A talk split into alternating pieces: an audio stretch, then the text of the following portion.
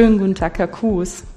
Sie haben gerade Ihre Diplomarbeit am Institut für Technische Mechanik beendet, sind aber Mathematiker und haben sich auseinandergesetzt, wie man dem Roboter, der dort am Institut für Technische Mechanik äh, modelliert und gebaut wird, äh, das Gehen lernen kann.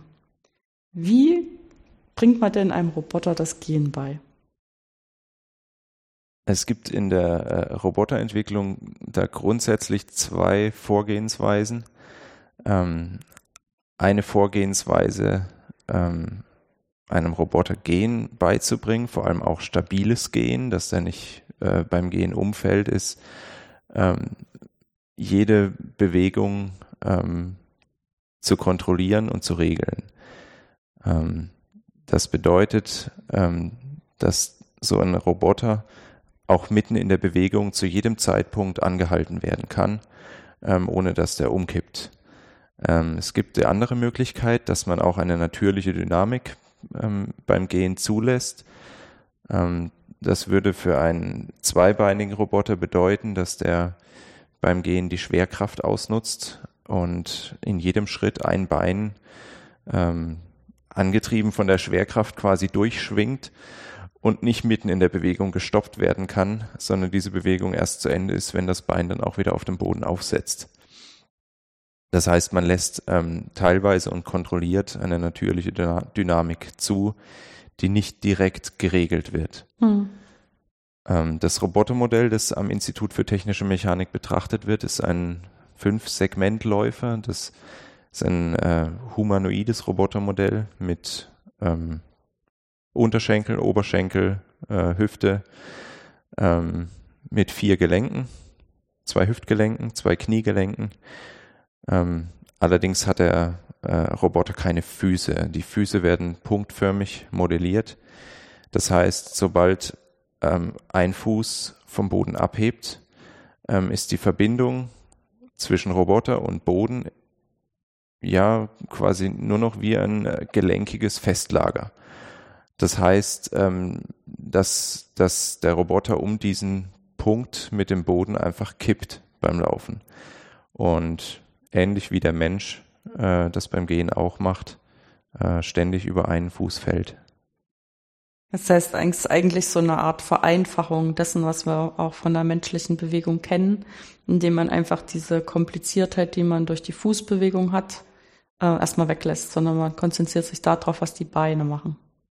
Ja, ganz genau. Ähm, eine Motivation dabei ähm, ist natürlich auch, äh, die Energieeffizienz des menschlichen Gens nachzumachen.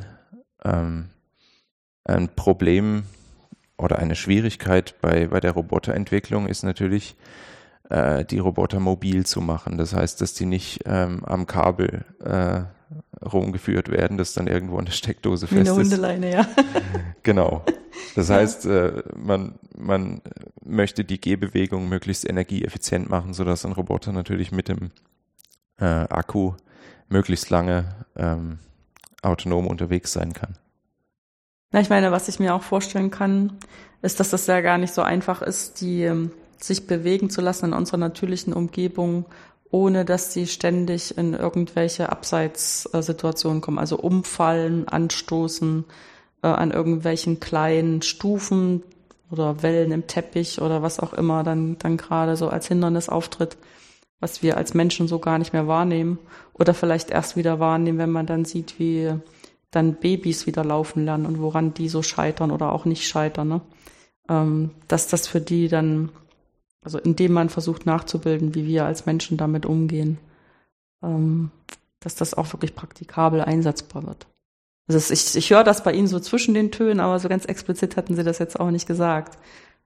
Ja, ist richtig. Ähm, da spielt natürlich auch das Thema äh, Sensortechnik eine ganz große Rolle. Wie äh, nimmt der Roboter seine Umgebung wahr? Wie mhm. kann er die Daten verarbeiten, die er da sieht und ähm, entsprechend darauf reagieren? Ähm, das ist momentan bei der äh, Forschung am Institut für technische Mechanik nicht so der Schwerpunkt bei dem Robotermodell, äh, das da untersucht wird da wird die, äh, ja, der, die Ebene, auf der der Roboter geht, wirklich als komplett eben angenommen, ähm, ohne irgendwelche Hindernisse, zumindest im Moment noch. Hm. Ähm, Hindernisse einzubauen äh, und auch mit der Sensortechnik rumzuspielen, das ist dann wahrscheinlich ein nächster Schritt dann erstmal. Ja, ja, wobei ich denke auch, das liegt ein bisschen daran, was man so als eigenen Forschungsfokus hat. Ne? Und ich meine, die gucken sich halt das, was sie als energieeffizient bezeichnet haben, wie kann man den Bewegungsablauf so machen, dass möglichst wenig Energie verbraucht wird. Das in sich ein bisschen auch stabil ist und dass man die Schwerkraft ausnutzt genauer an. Und wenn das dann einmal so funktioniert, dann kann man das vielleicht auch zusammentun mit den Arbeitsgruppen, die jetzt total heiß drauf sind, irgendwie mit Sensoren alles möglichst effektiv anzugucken und ähm, vielleicht gar nicht so genau drüber nachdenken wollen, wie wir dann diesen Bewegungsablauf ähm, modellieren möchte. Hm. Ja, ja, das stimmt. Ähm, ich habe im Internet gesehen, dass ähm, es auch schon Untersuchungen und Experimente in dem Bereich gibt, wo mit einem ähnlichen Robotermodell äh, auch über Hindernisse äh, gelaufen oder sogar gerannt wird. Und ähm, das gibt's also schon und das, das ähm, ist auch wirklich machbar. Hm. Ja, ist so ein bisschen witzig. Ich habe auch ähm, sozusagen an dem FZI, was ja hier auch relativ prominent immer in relativ komplexen Konstellationen auch ähm, Sachen versucht voranzubringen, also Forschungszentrum Informatik. Die sind zum Teil auch total heiß mit äh, Sensoren unterwegs. Und dann ist auch immer so ein bisschen, also ich meine, klar, die haben dann auch genau dieses Problem, dass sie versuchen, dass die Akkulaufzeit von denen möglichst lang ist und dass sie vielleicht auch ganz klein sein sollen, was auch dazu führt, dass sie nicht so viel Masse haben oder nicht so viel äh, Energie brauchen, um bewegt zu werden und so weiter. Aber dass man dann eben immer so einen Kompromiss finden möchte zwischen dem, was, dass die jetzt möglichst wenig störanfällig sind und dass die Informationen, die die bringen, auch wirklich einen Mehrwert schaffen. Und das ist ja immer gar nicht so klar. Also als Mathematiker stellt man sich dann vielleicht gerne mal sowas vor wie so ein Vektorraum, wo man dann für jede Dimension wirklich nur einen Informationsgeber haben möchte, eventuell noch einen dazu, damit man so ein bisschen Redundanz drin hat. Ne? Aber wie soll man so einen Vektorraum an Informationen aufspannen? Da braucht man ja wirklich so ein informatisches Gerüst dafür, um das machen zu können. Und das ist ja wieder eine ganz andere Frage, als wie so ein mechanischer Bewegungsablauf. Ne? Obwohl das am Ende dann alles irgendwie zusammen funktionieren muss.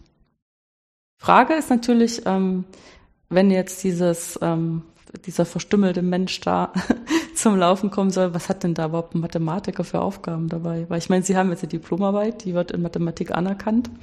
Was ist denn da jetzt für Mathematik dahinter?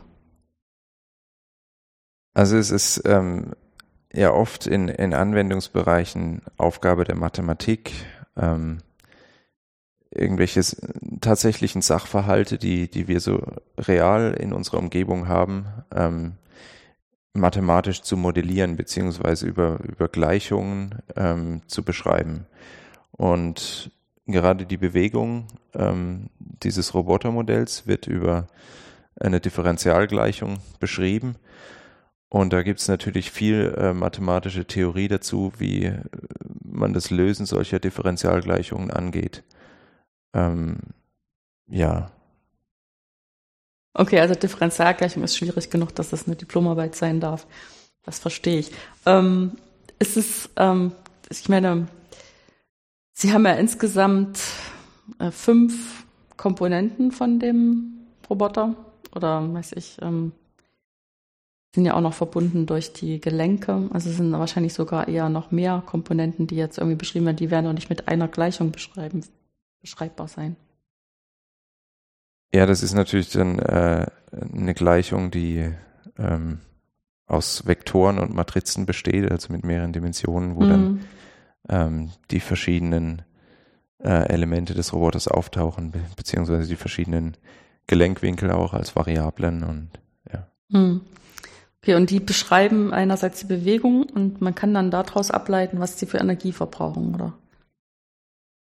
Ja, weil um, ich meine, es ist mit der Energieeffizienz war ja irgendwie eins der Themen, ne? Ja, genau. Ähm, um, um die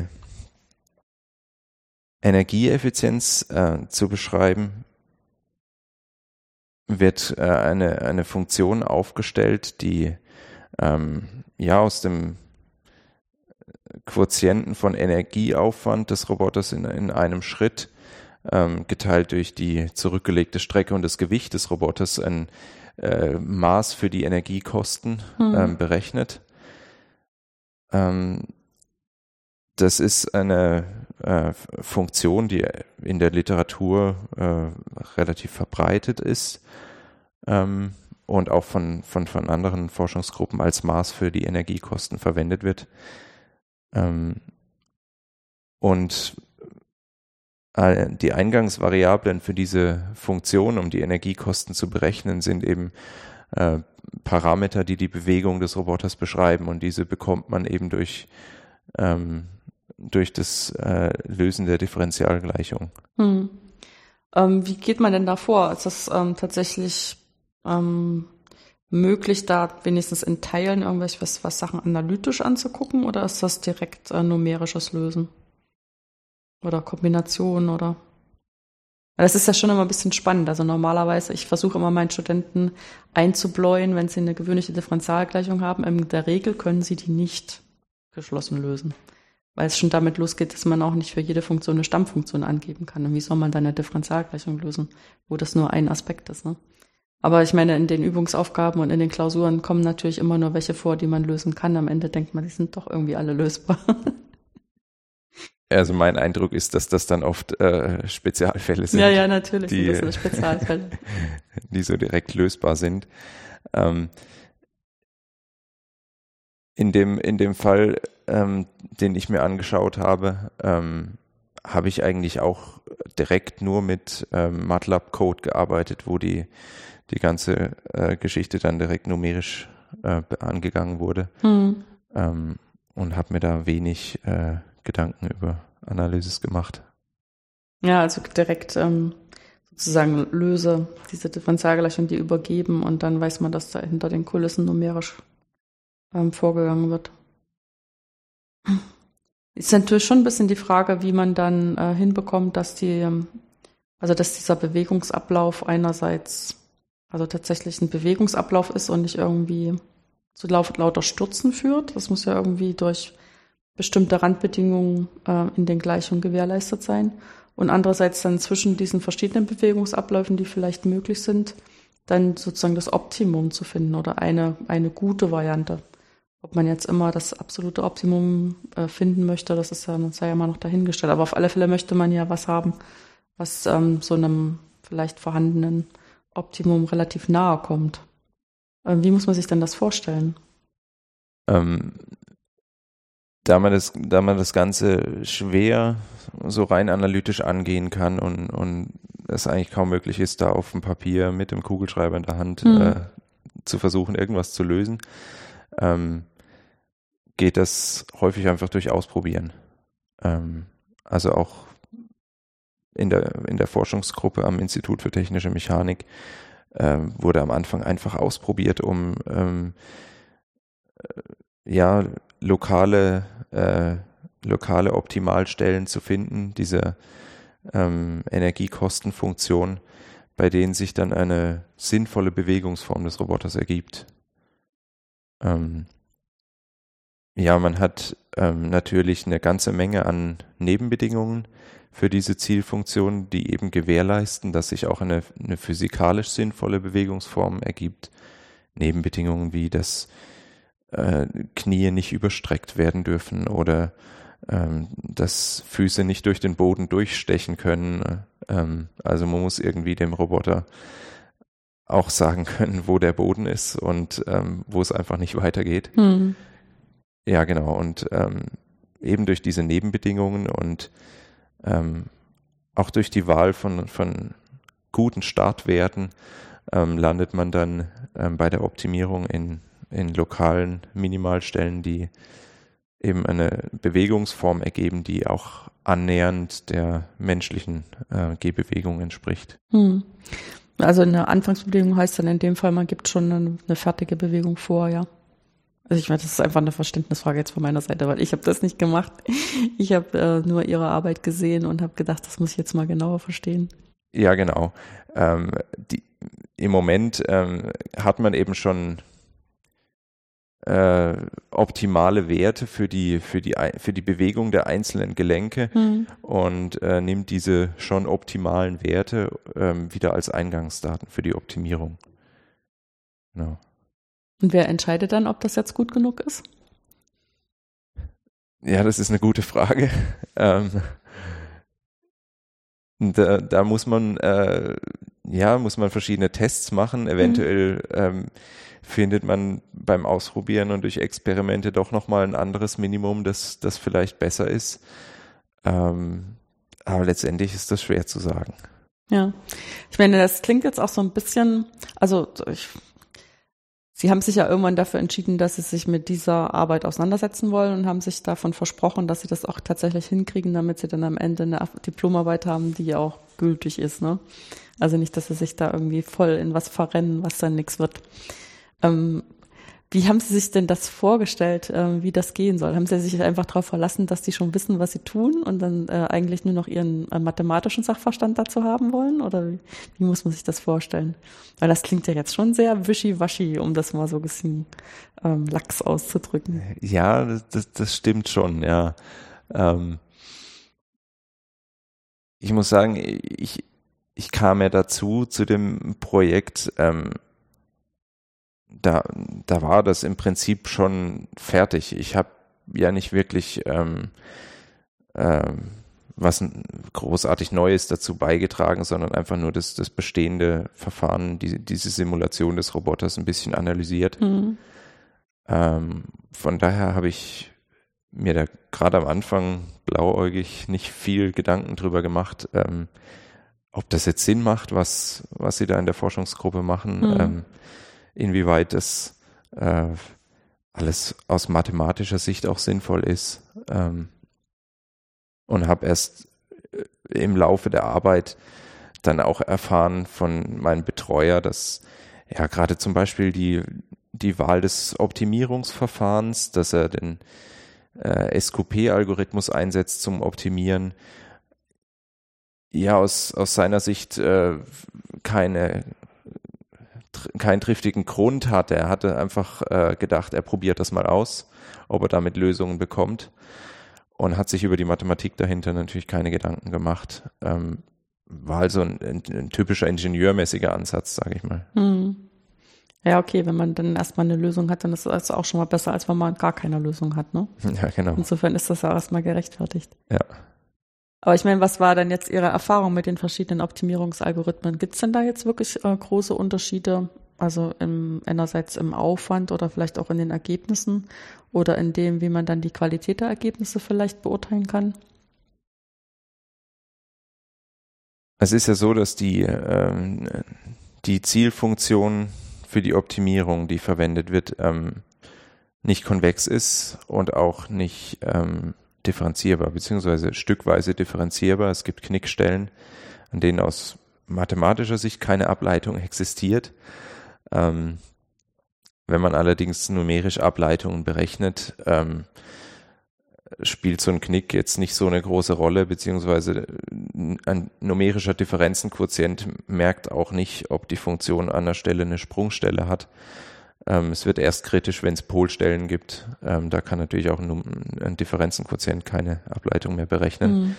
Ähm, und auf dieser Grundlage ist natürlich der Einsatz ähm, von gradientenbasierten Optimierungsverfahren ähm, ja aus mathematischer Sicht erstmal nicht so naheliegend. Ähm, wenn Gradienten, also Ableitungen berechnet werden müssen, hätte man natürlich gerne eine Funktion, die auch gewisse Differenzierbarkeitseigenschaften erfüllt ähm, um dann auch ja, Konvergenzaussagen irgendwie nachweisen zu können. Mhm. Ähm, es ist allerdings so, dass ähm, gradientenbasierte Optimierungsverfahren den großen Vorteil haben, dass sie sehr, äh, sehr effizient sind, also wenig Rechenzeit äh, benötigen im Vergleich zu Optimierungsverfahren, die keine Ableitungen berechnen. Ähm, und ja, da muss man sich überlegen, äh, haben die, die Werte, die ich bei so einer Optimierung ähm, bekomme, ja, sind die, sind die sinnvoll? auch wenn meine, meine Funktion ähm, eigentlich nicht differenzierbar ist ähm, und aus mathematischer Sicht nicht die Voraussetzungen für dieses Optimierungsverfahren erfüllt. Ähm, ja, das, das ähm, wurde im Prinzip auch nur durch, durch Ausprobieren ähm, äh, durchgeführt. Das heißt, äh, aus mathematischer Sicht wäre es vielleicht sinnvoller, äh, Optimierungsverfahren einzusetzen, die erstmal keine Ableitungsinformationen benötigen. Hm. Weil sie halt das Problem sehen, ähm, dass es erstens keine, nicht genug Regularität in der Zielfunktion ist. Bei dem, bei der Geometrie von den Nebenbedingungen, da haben wir ja noch gar nicht drüber gesprochen, weil die müssen ja letztendlich dann auch so eine Bedingung erfüllen, die man konvex nennen kann, was immer das dann konkret bedeutet, ne? ähm, dass man sich vorstellen kann, dass der beste Wert dann immer irgendwo an der Ecke ist äh, von dem Gebiet, über dem man da versucht, das zu optimieren. Und ähm, nichtsdestotrotz ist es natürlich so, wenn man ähm, ganz auf Ableitungen verzichten will, dann kommt man natürlich auch in Verfahren, die noch nicht so richtig gut verstanden sind, ne? Wenn ich das jetzt mal so, also das sagt ja zu wenig aus, gut verstanden. Aber ich meine, das ist halt der Unterschied bei den gradientenbasierten Verfahren. Da weiß man, man geht in jedem Schritt ein bisschen näher auf eine bessere Lösung zu oder ein bisschen näher auf das Optimum, was da am, am nächsten liegt. Und ähm, wenn man aus dem Problem weiß, das hat überhaupt nur ein Optimum, geht man eben auf das Optimum zu. Das ist natürlich optimal in mehr als einer, einer Hinsicht. Und man kann dann auch schauen, dass man ähm, im Steuern dessen, wie groß man die Schritte dabei wählt, äh, weiß, wie, wie, wie viele Schritte man tun muss, um mit einer bestimmten Güte dieses Optimum zu erreichen. Ne? Aber das ist eigentlich die einzige Situation, an der wir, der wir mathematisch genau nachregeln können, äh, was wir tun. Und wenn wir mm, nicht in der Richtung der, des Abstiegs sozusagen gehen, was uns ja der Gradient zeigt, dann müssen wir ganz neue Ideen haben. Ja? Wie, wie, wie kommt man da näher an eine bessere Lösung, wenn man gar keine Abstiegsrichtung hat von dem Zielfunktional? Welche Arten von Verfahren haben Sie denn da implementiert und ausprobiert, die jetzt nicht gradientenbasiert sind? Also ich habe selber keine äh, Optimierungsverfahren ausprobiert mhm. oder implementiert. Ähm, das, das war im Prinzip äh, ja Teil meiner Zusammenfassung oder meines Ausblicks, dass ich mir noch überlegt habe, ähm, man könnte nicht, nicht gradientenbasierte Verfahren einsetzen, ähm, wie zum Beispiel äh, genetische Algorithmen, ähm, die erstmal mehr oder weniger zufällig irgendwo äh, Werte ähm, suchen und ja, dann besteht äh, eventuell die Möglichkeit, ähm, wenn verschiedene lokale Minimalstellen gefunden werden, dann im lokalen Bereich doch wieder äh, gradientenbasierte Verfahren einzusetzen, also beides irgendwie zu kombinieren. Hm. Also man benutzt irgendwie so ein gradientenfreies Verfahren, um erstmal solche Verdachtsstellen zu finden, wo sich wahrscheinlich Optima befinden und die Optima jedes Einzelne dann wieder gradientenbasiert zu finden. Also genau, dass man dann ja. besonders gut rankommt. Das wäre aber ähm, ja jetzt äh, ein, ein nächster Schritt. Das hatte mit meiner Arbeit jetzt so direkt nichts zu tun. Ich habe, ähm, wie gesagt, erstmal nur die äh, Analyse durchgeführt, um, um zu schauen, wo eventuell Probleme in dem ganzen Prozess liegen. Äh, es wurden ja auch noch ähm, an anderen Stellen numerische Verfahren eingesetzt, um Integrale auch zu lösen. Und die Frage ähm, bestand zu Beginn der Arbeit, ob eventuell auch die, die numerische Berechnung dieser Integrale ähm, Probleme macht, beziehungsweise zu numerischen Instabilitäten führt. Mhm. Ähm, genau, das ist scheint nicht der Fall zu sein. Ähm, dann ja, wurde natürlich die, die Optimierung ein bisschen näher untersucht. Ähm, da haben wir jetzt gerade drüber geredet. Ähm, da ist natürlich ein, ein Punkt noch die, die tatsächliche Berechnung dann der Ableitungen beziehungsweise der Gradienten äh, von Zielfunktionen und Nebenbedingungen. Ähm, das wurde bisher ähm, da am Institut mit äh, Vorwärtsdifferenzen, Quotienten gemacht. Ähm, Und da hat man natürlich auch ähm, wieder ein Problem, dass, dass man nur eine näherungsweise ähm, Lösung bekommt und nicht genau sagen kann, ähm, wie exakt ist jetzt diese Approximation der Ableitung ähm, und sich natürlich auch überlegen muss, äh, ja, wie, wie diskretisiere ich überhaupt, ähm, wie wähle ich äh, die Schrittweite für den Differenzenquotienten, ähm, um eine möglichst gute Approximation zu bekommen. Ähm, ja, und die, die Analyse dieser einzelnen Verfahren war im Prinzip Aufgabe der Arbeit und ähm, mit dem Ergebnis, dass das Hauptproblem wahrscheinlich darin liegt, ähm, ja, das Optimierungsverfahren beziehungsweise die Zielfunktion richtig zu wählen. Ähm, ja, muss jetzt weiter gearbeitet werden und äh, damit muss sich in der Forschungsgruppe jetzt überlegt werden, wie äh, kann man das umsetzen, hm. wie kann man eventuell die Zielfunktion anpassen oder das Optimierungsverfahren anpassen, um mehr numerische Stabilität zu erreichen. Das klingt ja schon so ein bisschen absurd. Also wenn man das dazu das erste Mal hört, vermute ich mal, dass das ein bisschen absurd ist, äh, weil Sie ja sagen, eigentlich wollen Sie die Energie messen und man stellt sich vor, ähm, das Maß für die Energie, das steht eigentlich fest und das muss dann irgendwie auch die Zielfunktion sein. Aber dann stellt man fest, dass es halt ähm, schon mehrere Varianten gibt, wie man jetzt, also dass man sozusagen auch nicht die Energie, äh, sondern eigentlich so eine Art ähm, Näherung der Energie letztendlich in das Zielfunktional reintut, auch wenn man sich erstmal einredet, das wäre die Energie. Und ähm, dann ist halt die Frage, ob man so ein Maß genommen hat, das sich dann auch stabil verhält gegenüber diesen ganzen Optimierungsdingen, ne? Dass das nicht auf einmal sozusagen bei kleinen Änderungen schnippt in einen völlig anderen Bewegungsablauf und was ich dann als, was Sie hier als Stabilität bezeichnen, ne? Ist das so in, in dem Verfahren jetzt eine gute Bewegung zu finden, die besonders energieeffizient ist, ähm, so als total instabil gegenüber kleinen Abweichungen verhält. Und diese kleinen Abweichungen haben wir ja immer, wenn wir Numerik machen, weil wir da immer Fehler reintragen. Wir haben die kleinen Fehler, wenn wir irgendwelche Messungen mit reingeben müssen, weil wir ja nie auf dem Punkt sein können. Und dann ist dieses Prinzip der Stabilität viel wichtiger, als man am Anfang erstmal denkt. Ähm, als Sie das ähm, angefangen haben, hatten Sie ja bestimmt so eine, also ich meine, wir haben das schon mal gesagt, dass Sie sich äh, gar nicht so viele Sorgen gemacht haben. Aber gab es denn jetzt eigentlich unter der Bearbeitung ähm, der Diplomarbeit so eine Stelle, wo Sie gesagt haben oder gedacht haben, oh, das hatte ich mir jetzt äh, so nicht vorgestellt, dass das und das Thema tatsächlich ähm, Problem werden kann. Oder ich hätte mir nicht vorgestellt, dass sich das und das so gutartig verhält. Also entweder im positiven oder negativen Sinne mal so richtig überrascht zu werden. Also ich muss sagen, dass ich ähm, zu Beginn äh, der Arbeit wirklich völlig ahnungslos war, äh, ähnlich wie mein Betreuer, der ähm, ja auch einfach keine genaue Vorstellung davon hatte, äh, wo, wo es in dem Simulationsprozess äh, Fehlerquellen gibt, ähm, wie, wie groß Fehlerquellen da auch sein können. Ähm, und das, deswegen wurde die Arbeit auch ausgeschrieben.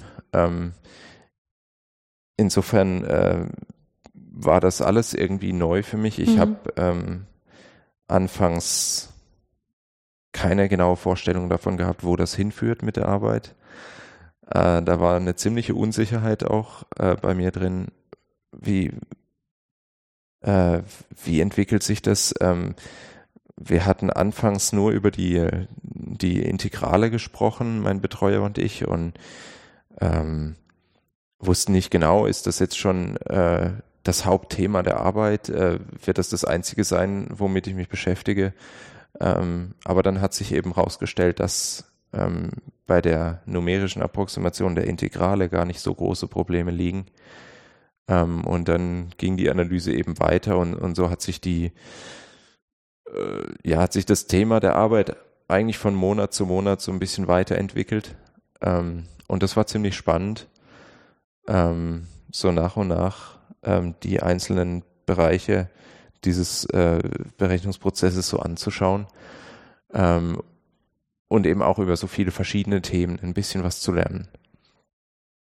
Ähm, ja, das, äh, das Thema mit der Zielfunktion, ähm, das, die eben nur stückweise differenzierbar ist und ähm, dass das mit dem Optimierungsverfahren das Gradientenberechnen natürlich irgendwie Probleme macht. Das war nicht so überraschend. Ähm, allerdings ähm, ja, habe hab ich mir anfangs auch nicht so viele Gedanken darüber gemacht, ähm, weil der der Fokus von meinem Betreuer am Anfang eben auf die Integrale äh, gelegt wurde. Und als ich mir dann später das doch das Optimierungsverfahren noch angeschaut habe, ähm, kam dann doch ein kleiner Aha-Effekt. Äh, jetzt, jetzt ist zumindest ein Stück weit klar, äh, warum der ganze Prozess eigentlich nicht so richtig stabil läuft. Hm, okay.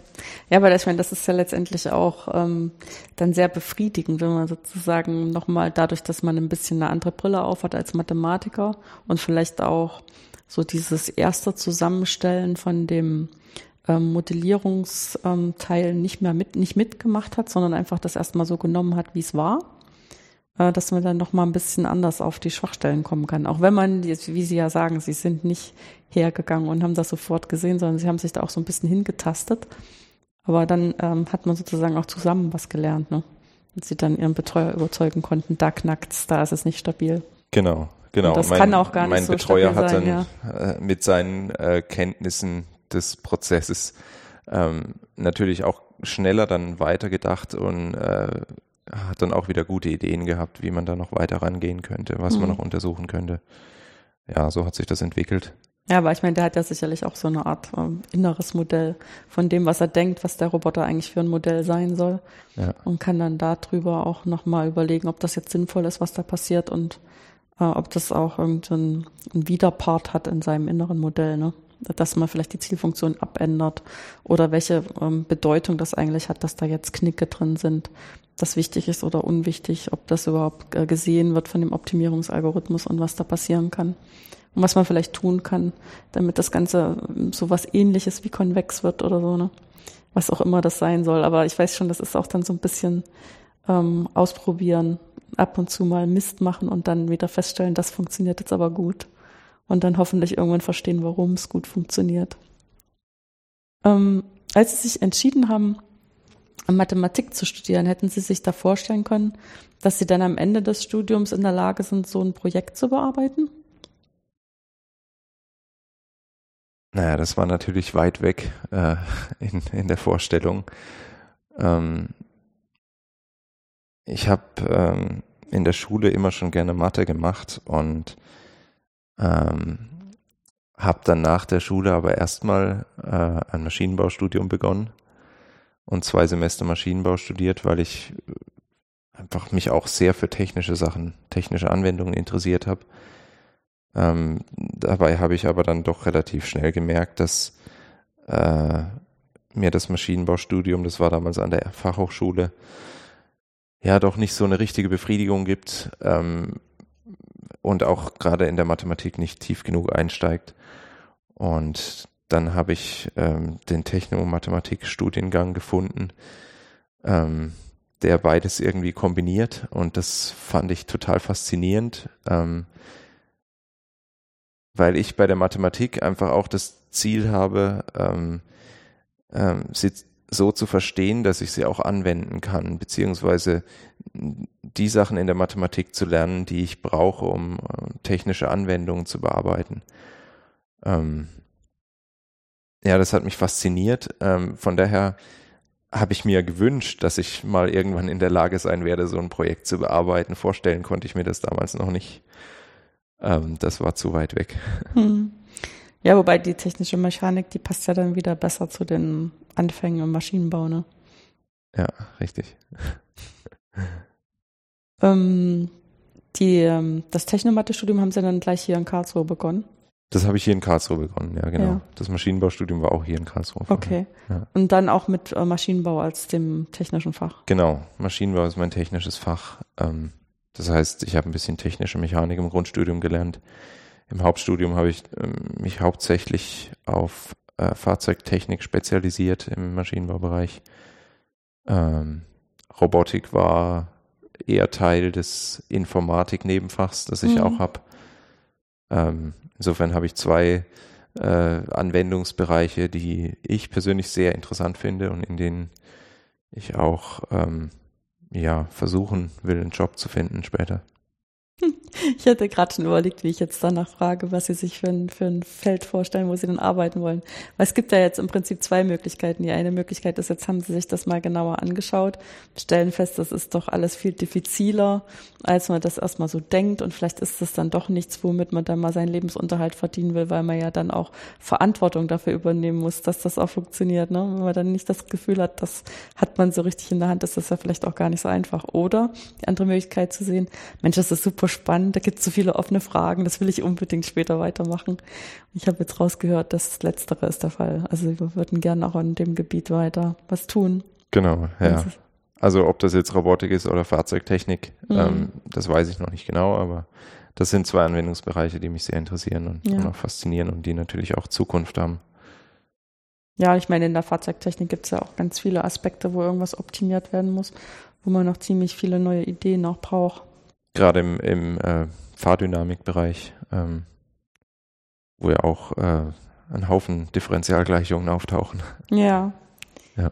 Nee, das ist aber schön zu hören, dass Sie hier rausgehen äh, mit dem Enthusiasmus, das weitermachen zu wollen, was wir Ihnen am, am Schluss anbieten konnten. Dann bedanke ich mich äh, sehr für das schöne Gespräch und vielleicht gibt es ja später mal die Möglichkeit, sich wieder zu treffen, wenn Sie dann irgendwo angekommen sind und weiter optimiert haben. Ja, gerne.